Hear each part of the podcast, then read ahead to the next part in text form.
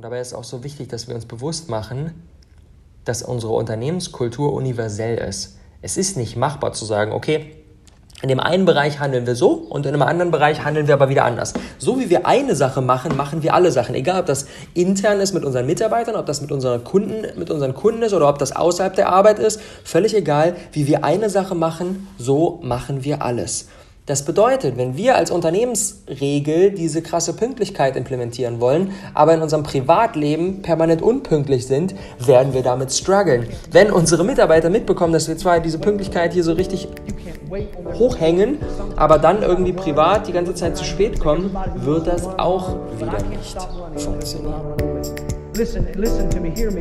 You can't stop chasing your dream just because somebody in your life won't chase it with you. You can't stop believing in yourself just because somebody in your life won't believe in you. You can't stop chasing the dreams of your life just because when you know when you do it, you're gonna have to do it all by yourself. Boom, liebe Freunde, und damit herzlich willkommen zum Awesome People Podcast. Heute aus Bali. Wir sind wieder zurück in unserer zweiten Heimat. Ähm, bis zum Frühjahr sind wir jetzt hier. Und der Dezember steht bei mir generell im Zeichen von einem ganz anderen Modus als beispielsweise im Oktober und im November. Oktober und November waren wir sehr krass in der Umsetzung, Awesome People Conference, die Events, die Online-Konferenz und so weiter und so fort. Richtig Gas geben, richtig produktiv. Und der Dezember steht bei mir völlig im Gegensatz dazu im Zeichen von reflektieren, was ging eigentlich dieses Jahr alles ab, das neue Jahr vorbereiten, Strukturen legen, neue Projekte planen und ähm, natürlich auch den ein oder anderen Strandtag in der Sonne liegen und äh, viel lesen, ganz entspannt machen. Und ein Buch, das bei mir in den letzten Tagen auf dem Tisch lag, möchte ich heute mal als Inspiration nehmen, um mit dir gemeinsam über das Thema Unternehmenskultur zu sprechen. Es wird heute eine etwas fortgeschrittene Episode, aber auch wenn du gerade noch erst in der Startphase stehst, ist das Thema super, super sinnvoll, schon mal so an sich ranzulassen, um eben später nicht die Fehler zu machen, die die meisten Menschen machen. Denn ich bin der Meinung, unsere Unternehmenskultur sollte unsere Nummer eins Priorität sein. Das ist unsere wichtigste Ressource. Inspiriert durch das Buch What You Do is Who You Are von Ben Horowitz. Ich habe von Ben auch schon The Hard Thing About Hard Things vorgestellt vor einigen Monaten. Und What You Do is Who You Are. Was du tust, ist, wer du bist. Ganz spartanisch übersetzt. Geht um das Thema Unternehmenskultur. Wie du eine Kultur aufbaust, die dein Business zu langfristigem Erfolg führt. Was ist das eigentlich? Was ist eigentlich eine Unternehmenskultur? Man kann sich vielleicht das eine oder andere darunter vorstellen, aber was ist das genau? Ben beschreibt das so treffend in einem ganz simplen Satz und zwar er sagt, Your culture is how your company makes decisions when you are not there. Unternehmenskultur bedeutet, wie dein Unternehmen Entscheidungen trifft, wenn du nicht anwesend bist. Wie deine Mitarbeiter, wie dein Team Dinge tut, wenn du gerade nicht physisch in der Nähe bist, zuschaust, dein Auge drauf hast und so weiter. Aber wie gesagt, letztendlich, selbst wenn du noch kein Team hast, ist dieses Thema so wichtig, denn, kleiner Spoiler schon mal auf eines der Themen, die wir besprechen werden, die Unternehmenskultur beginnt bei dir. Du bist die wichtigste Person für die Kultur. Du legst den Grundstein.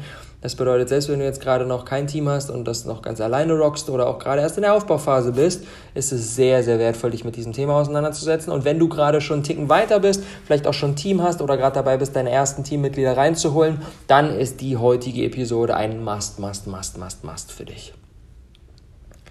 Lass uns mal direkt reindiven. Der erste Punkt, den Ben Horowitz raushaut, den ich extrem wertvoll finde, ist ein kleiner Kritikpunkt an dem Thema Werte. Alle Welt spricht ja immer wieder von den Werten. Wir brauchen Unternehmenswerte, mich eingeschlossen. Ne? Ich habe auch eine Episode zum Code of Honor gemacht. Was sind unsere und internen Unternehmenswerte für die Zusammenarbeit im Innen und natürlich auch, wie wir nach draußen gehen, wie wir nach draußen ähm, agieren mit unseren Produkten und so weiter. Und Ben Horowitz hält nicht so viel von den Werten, von den Values. Denn aus seiner Sicht sind Werte passiv. Der Punkt ist, die müssen jeden Tag gelebt werden. Und deswegen ist ein viel, viel, wichtig, viel, viel besserer Ausdruck anstatt Values oder Werte Virtues. Virtues sind Tugenden. Und Tugenden klingt so ein bisschen altbacken, klingt so ein bisschen uncool, so von daher bleiben wir mal bei den Virtues. Und Virtues im Gegensatz zu den Values sind eben gelebte Werte. Das sind Tugenden. Zum Beispiel, er nimmt uns damit in die Welt der Samurai, asiatische Kampfkunstkrieger. Und einer der wichtigsten Virtues, Tugenden eines Samurais ist Sincerity, also Ehrlichkeit. Und Ehrlichkeit ist auch so ein Wert, der so ein bisschen irgendwie theoretisch sein kann.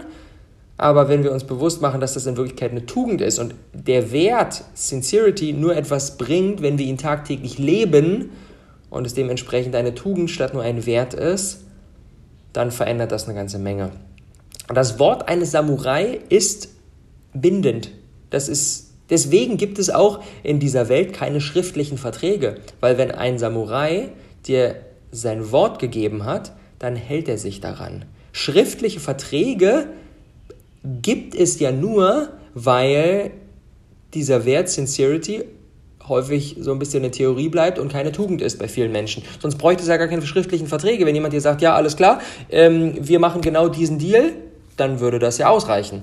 Aber dadurch, dass das häufig nicht ausreicht, braucht es, braucht es dann einen Vertrag, wo jemand sich darauf berufen kann, dass selbst wenn jemand etwas anderes gesagt hat, der trotzdem ein Recht hat, bla bla bla. Eigentlich Bullshit. Eigentlich Bullshit, wenn wir alle diese Ehrlichkeit mehr leben würden, anstatt sie nur irgendwie theoretisch, ja, ehrlich ist wichtig, sondern das muss eine Tugend sein. Weiteres Beispiel aus der Welt der Samurai. Für Samurai ist es so wichtig, bewusst zu leben. Dieses Bewusstsein für das, was gerade passiert, für das, was gerade ist, ist die Quelle der Kraft, aus der alles entsteht. Samurai starten jeden Tag mit einer Meditation, in der sie gedanklich durch ihren letzten Tag hier auf der Erde durchgehen. Sie stellen sich ihren letzten Tag vor und sie stellen sich vor, wie sie sterben. Jeden Morgen. Und das klingt jetzt erstmal ein bisschen makaber. In Wirklichkeit führt das aber dazu, dass sie das Bewusstsein schärfen. Auf der einen Seite die Dankbarkeit, dass sie noch da sind. Dann dieses Bewusstsein für den Blick fürs Detail, den Blick für die kleinen Dinge. Für einen Samurai ist es unglaublich, unglaublich schlimm, wenn sie sterben und dann ihre Leiche wird irgendwie gefunden und dann sind sie unrasiert, unordentlich gekleidet und so weiter. Funktioniert für einen Samurai nicht. Deswegen dieser Fokus aufs Detail, dieser Fokus auf die, auf die Dinge, die man scheinbar schnell mal übersieht, ist für sie ein riesen Game Changer. Und indem sie sich bewusst machen, jeden Tag, wie sie sterben, kommt daraus eine Menge Kraft, kommt daraus eine Menge Klarheit, kommt daraus eine Menge, alles klar, so will ich leben. Wenn heute mein letzter Tag ist, wie will ich ihn verleben? Ich will permanent mein Bestes geben, ich will präsent sein, ich will dankbar sein. Und ich glaube auch, dass das für uns und für unser Business sehr, sehr förderlich ist, sich immer wieder damit zu verbinden, dass unser Unternehmen ziemlich sicher nicht endlos lang leben wird. Und wenn wir uns regelmäßig damit verbinden, wie wir mit, unseren, mit, mit unserem Unternehmen bankrott gehen und denken, okay, wenn heute der letzte Tag ist und dann solche Fragen auf den Tisch kommen wie, war das hier ein guter Ort zum Arbeiten? Haben wir hier etwas Sinnvolles bewirkt? Sind hier Dinge entstanden, die wertvoll sind für die Menschheit? Indem wir uns diese Endlichkeit bewusst machen, kommen solche Fragen viel, viel mehr auf den Tisch. Und ich bin der Meinung, dass das eine Energie ist, die sehr, sehr wertvoll ist. Aber letztendlich, damit diese Virtues nicht einfach nur so theoretisch bleiben, sondern wirklich gelebt werden, ist es wichtig, Regeln zu erschaffen. Und nicht einfach nur irgendwelche Regeln wie sei ehrlich, weil das ist wichtig, sondern Ben Horowitz sagt, wir müssen schockierende Regeln implementieren. Create shocking rules ist sein Credo. Was meint er damit?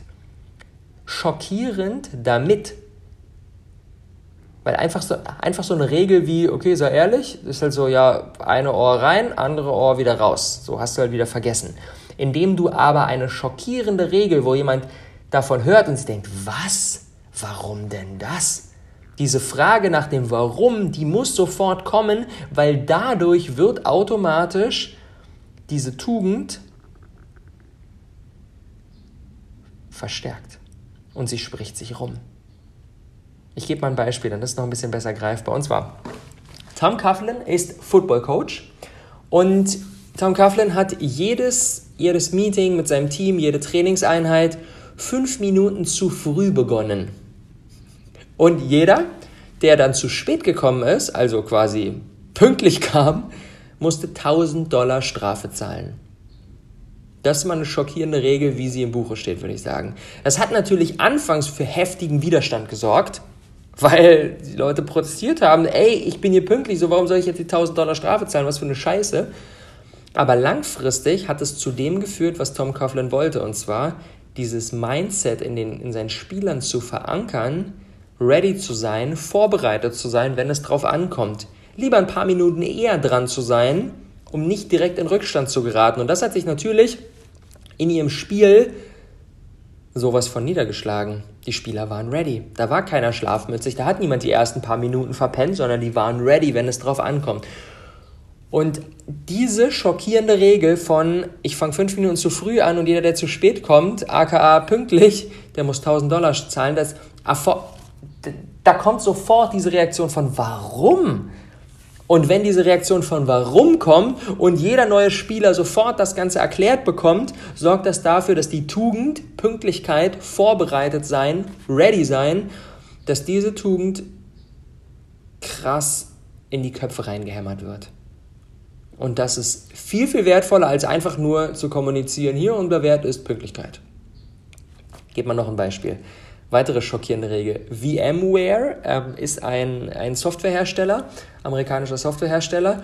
Und ähm, in einer Zeit, schon einige Jahre her, als in so großen B2B-Konzernen es sehr, sehr kritisch angesehen wurde, Kooperationen einzugehen, weil es viele Fälle gab, in denen Kooperationen nicht Win-Win waren, sondern irgendwie das eine Unternehmen das andere ausgebeutet hat und dementsprechend viele so, ah, wir kooperieren, das so ein bisschen so ein bisschen ja, nicht so, nicht als so ehrlich angesehen wurde, haben sie gesagt, okay, alles klar, Kooperationen sind wichtig für unser Unternehmen. Und wir wollen diesen ganzen Bullshit, der halt in der Vergangenheit da abgegangen ist, dem wollen wir sofort einen Riegel vorschieben. Und deswegen haben sie folgende Regel implementiert. All partnerships should be 4951 with VMware getting the 49. Alle Kooperationen müssen im Verhältnis 49 zu 51 geschehen und VMware bekommt die 49% Das heißt, jeder Deal, der ausgehandelt wird, jede Ko jeder Kooperationsverhandlung muss immer, immer, immer, immer so installiert werden, dass die andere Partei die 51% des Deals bekommt und wir als VMware die 49% Das bedeutet, sie haben mit Absicht Kooperationen geschlossen, bei denen sie schlechter weggekommen sind. Was letztendlich aber natürlich dazu geführt hat, dass jeder mit ihnen Business machen wollte, weil jeder will mit einem Unternehmen zusammenarbeiten, die den, die, die Mehrheit des Values zu ihrem Partner geben. Und das hat letztendlich dazu geführt, dass das Ding komplett durch die Decke gegangen ist, VMware Marktwert von 60 Milliarden Dollar erreicht. Auch das wieder so eine schockierende Regel von, ey, wir sorgen aktiv dafür, dass wir schlecht dabei wegkommen bei jedem einzelnen Deal. Und das weil wenn sie einfach nur sagen, ja, Partnerships ist wichtig, dass man darauf achtet, dass da auch für die andere Seite was dabei ist, bla bla bla, das ist so Larifari. Ein Ohr rein, anderes Ohr wieder raus. Sie haben eine schockierende Regel installiert, die dafür gesorgt hat, dass jeder sich sofort merken konnte, worauf hier abgezielt wird. Ein Beispiel noch dazu von Amazon, finde ich auch super, super geil. Und zwar, Amazon hat als, als, als Wert installiert, dass nichts Überflüssiges toleriert wird. Kein Bullshit, sondern alles auf den günstigsten Preis für den Kunden ausgerichtet wird. Und das ist jetzt auch wieder so eine Sache, die kann man halt sagen, ja, okay, alles klar, günstiger Preis für den Kunden, wir wollen jetzt hier keinen überflüssigen Bullshit haben, so klingt sinnvoll. Sie haben aber dann die Regel installiert, um das in die Praxis zu bringen, dass jeder Mitarbeiter als Schreibtisch eine Tür, eine, sind, jeder Mitarbeiter hat als Schreibtisch nicht irgendeinen so fancy Designer-Schreibtisch bekommen, egal was für ein Mitarbeiter, egal wie hochrangig, sondern es, sie, es wurde eine Tür gekauft vom günstigen Möbelladen um die Ecke, da wurden dann Beine rangenagelt und das war dann der Tisch für den Mitarbeiter, um Kosten zu sparen. Keine fancy Designer-Tische, Tische, sondern eine günstige Tür und da wurden dann Beine ran, rangenagelt. Und auch das wieder eine schockierende Regel, wo jeder neue Mitarbeiter sofort sagt, was? Warum macht ihr das?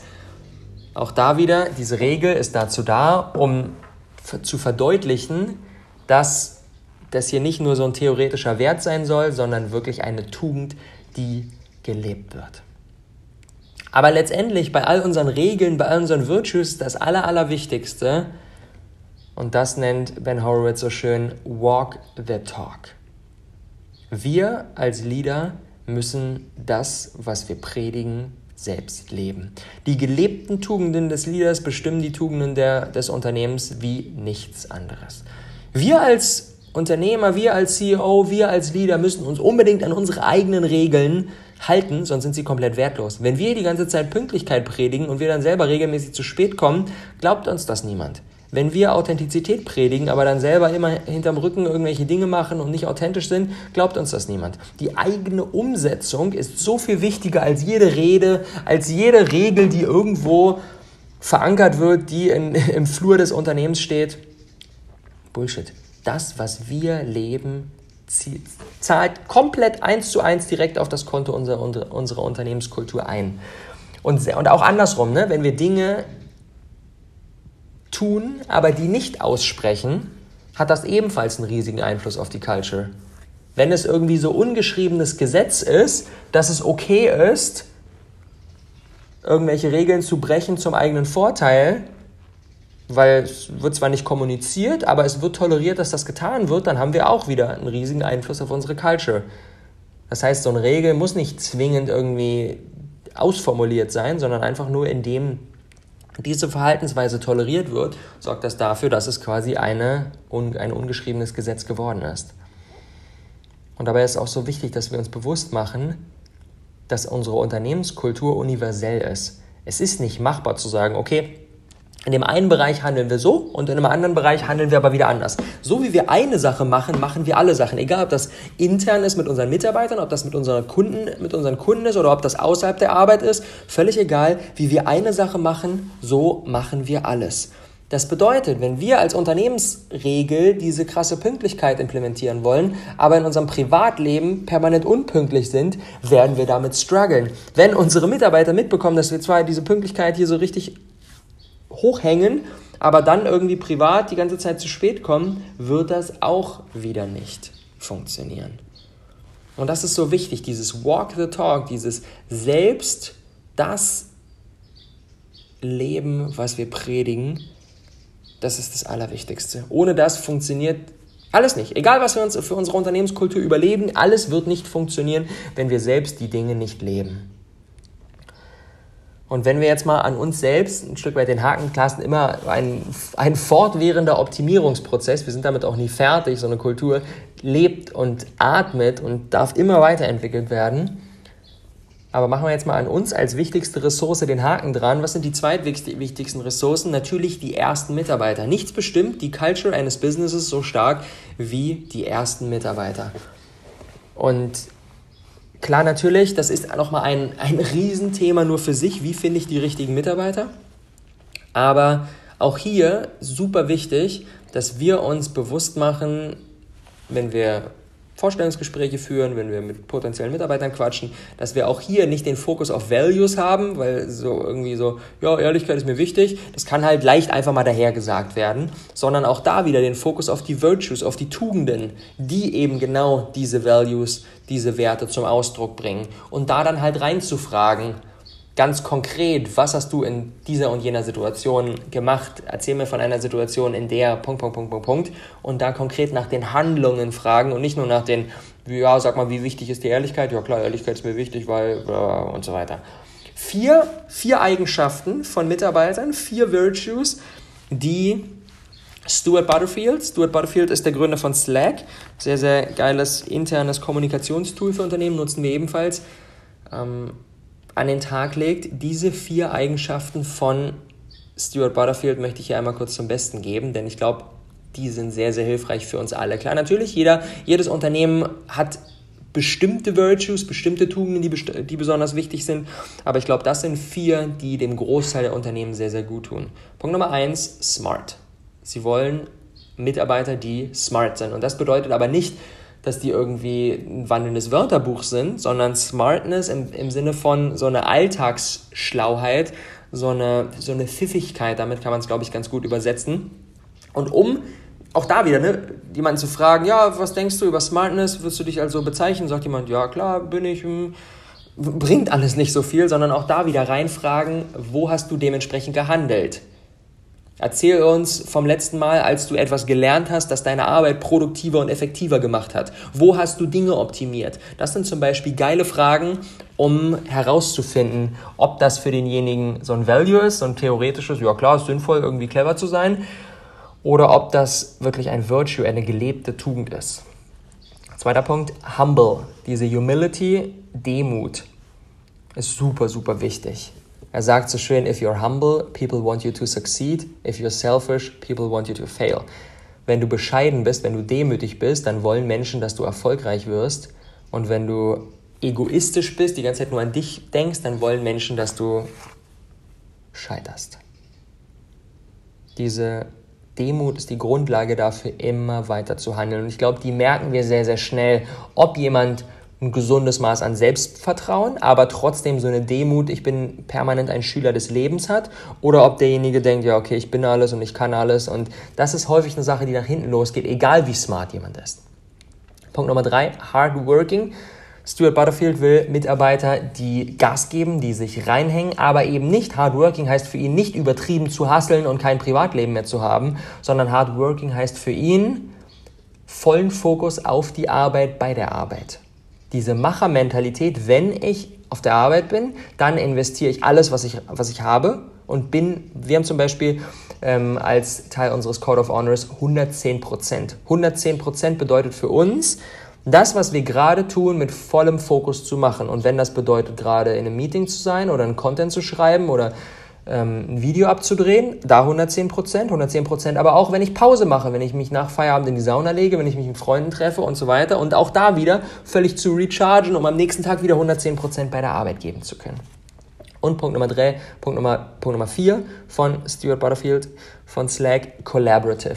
Collaborative bedeutet dieses, diese, diese gegenseitige Unterstützung, dieses ey, we're in it together, wir machen das zusammen, diese Teamplayer-Mentalität.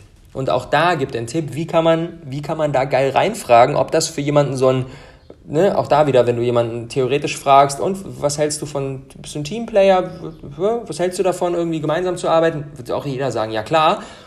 Aber um das herauszufinden, ob das wirklich gelebt ist bei demjenigen, können wir zum Beispiel, können wir zum Beispiel Folgendes bringen. Erzähl mir von einer Situation in deinen bisherigen Jobs, in denen du etwas, un, in denen etwas unterdurchschnittlich war, suboptimal und du dabei geholfen hast, das zu verbessern und ihr gemeinsam das Problem gelöst habt. Und auch da finden wir heraus, ist das jemand, der gesagt hat, okay, alles klar, ich wupp das hier alleine oder ist das ein Teamplayer, der in der Lage ist, gemeinsam mit anderen Menschen an einem gemeinsamen Ziel zu arbeiten.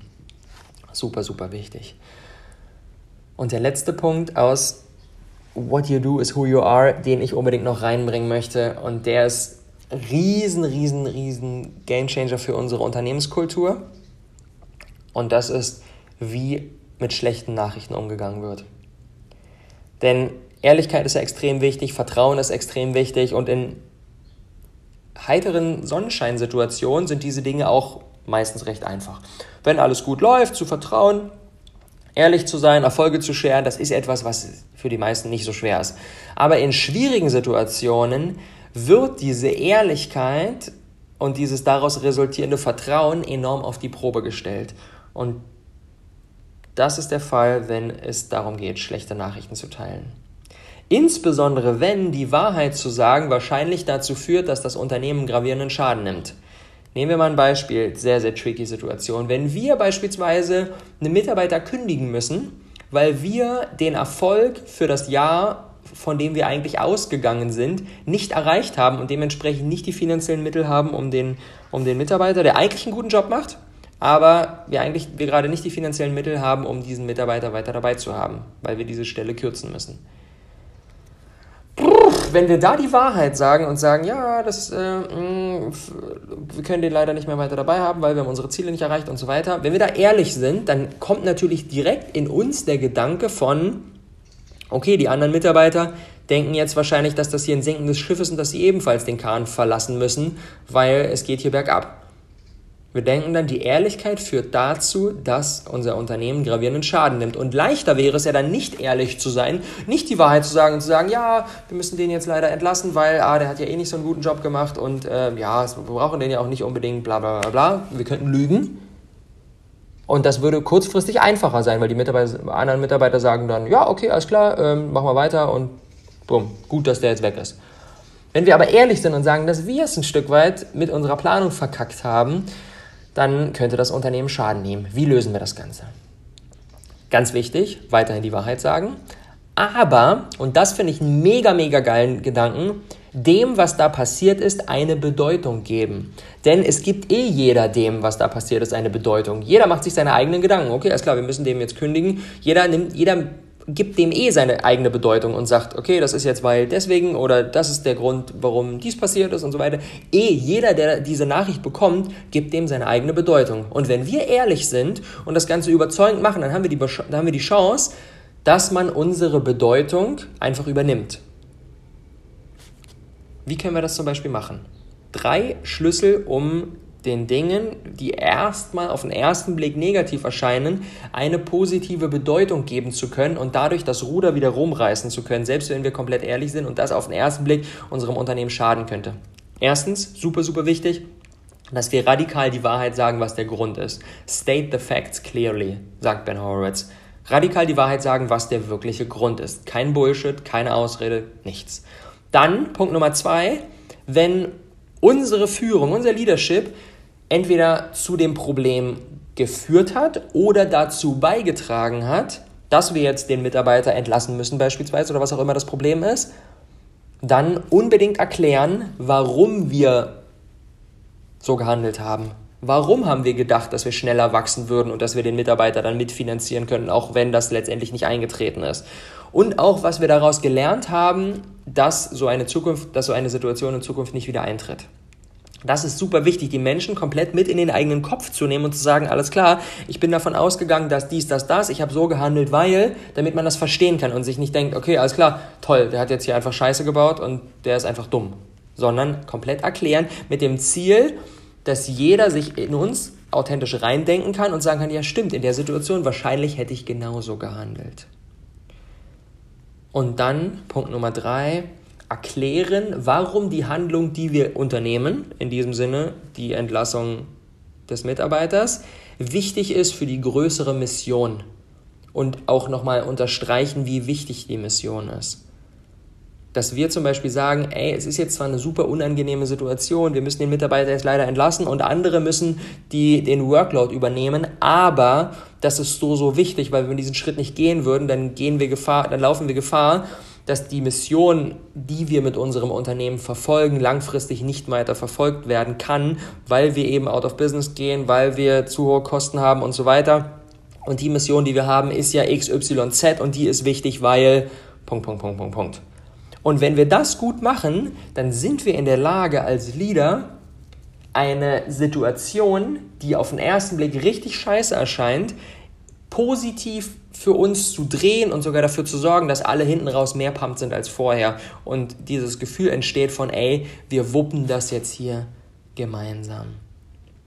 Drei Schlüssel, um den Dingen eine eigene Bedeutung zu geben. Alright. Fazit, es gibt keine perfekte Unternehmenskultur, sondern es gibt nur eine Kultur, die passend zur eigenen Company und zu den eigenen Zielen ist. Wir dürfen unsere eigenen Virtues finden, wir dürfen unsere eigenen Regeln dafür kreieren, wir dürfen selbst, das ist universell wichtig, dementsprechend handeln, sonst ist das Ganze hier nur, nur irgendwie wolkige, schöne Worte, die aber nichts bringen. Und auch da, ne, kleines Beispiel nochmal, um zu zeigen, dass unterschiedliche Virtues oder unterschiedliche Handlungen für unterschiedliche Unternehmen und unterschiedliche Ziele wichtig sind. Wenn es unser Ziel ist, dass die Mitarbeiter jeden Cent des Unternehmens wie den eigenen betrachten, dann ist es sinnvoll, die Mitarbeiter auf Geschäftsreise in einem günstigen Hostel pennen zu lassen und nicht im Four Seasons fancy schmancy super High-End Hotel. Wenn aber unser Ziel ist, dass die Mitarbeiter den Kunden gegenüber richtig selbstbewusst große Angebote machen und da wirklich auf die Kacke hauen, dann ist es vielleicht sogar sinnvoller, die im Four Seasons übernachten zu lassen, als im günstigen Hotel, äh, im günstigen Hostel. Das bedeutet, je nachdem, was unser Ziel ist, wie unsere Culture aussehen soll, müssen wir unterschiedliche Regeln, unterschiedliche Verhaltensweisen implementieren. Es gibt nichts, was gut oder schlecht ist, sondern es gibt nur etwas, was zuträglich zu der Kultur ist, die wir implementieren wollen und was schädlich für die Kultur ist, die wir implementieren wollen. Das bedeutet, dass die, unsere Unternehmenskultur ist ein permanenter lebender Organismus, der immer weiter gefeintuned werden kann, der immer weiter entwickelt werden kann. Aber es ist so wichtig, dass wir uns eben damit beschäftigen und dass wir Dinge hinzufügen, dass wir Dinge entfernen, dass wir zusätzliche Virtues implementieren, dass wir welche wegnehmen, dass wir sie verändern, dass wir überhaupt mal beginnen, uns damit Gedanken zu machen. Alright. Top 3 Takeaways für die heutige Episode. Erstens, Virtues statt Values, Tugenden statt Werte. Wir müssen das, was, woran wir glauben, tagtäglich leben, sonst ist es wertlos. What you do is who you are.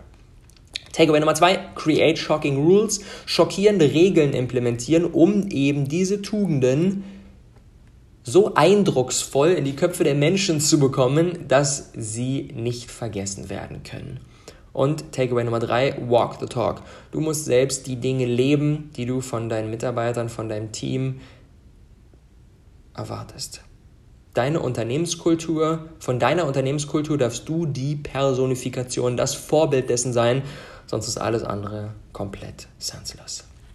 Und weil wir hier im Awesome People Podcast sind und das der Umsetzungspodcast ist, gibt es auch heute wieder eine kleine Aufgabe. Ich spiele ein bisschen Musik ein hier, ein, zwei Minuten, und du hast währenddessen die Möglichkeit, dir einmal Gedanken, mach, Gedanken zu machen, wann in den nächsten Tagen du dir einen, ich empfehle mal 60 bis 120 Minuten Block einplanst in deinem Kalender und dir Gedanken machst, was sind eigentlich die Virtues, was sind die Tugenden deines Unternehmens.